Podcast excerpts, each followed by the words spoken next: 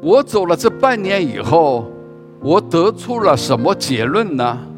中国古人说：“读万卷书，行万里路。”读万卷书是寻找时间上的远方，行万里路是寻找空间上的远方。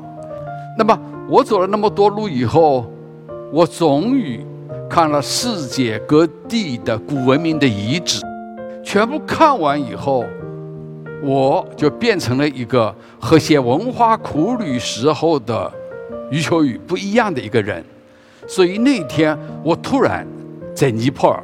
现在很有名的一个口岸，因为地震叫樟木口岸。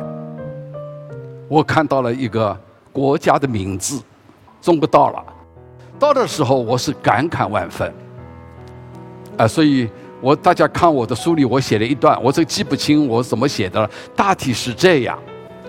呃，我看着那些废墟的时候，我真的有点掉眼泪，不是因为废墟。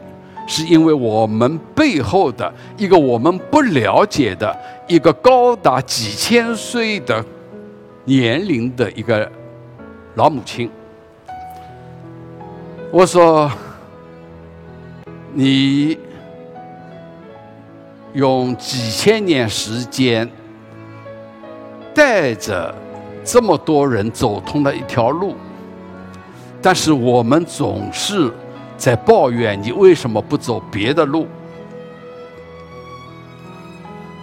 我说，你千辛万苦的养活了那么多的人顶，守护住了一个家业，但是我们总在抱怨你形体不美，风度不佳，皱纹太多，外语不好，等等等等抱怨。但是，当我现在看了和你同龄的那些大家庭的断壁残垣，看了那些废墟和坟墓以后，我终于知道了你。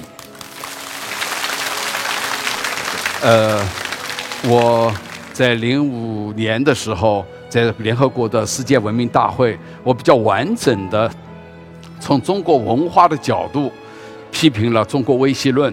说中国文化的基因里边不存在对外侵略的任何因素。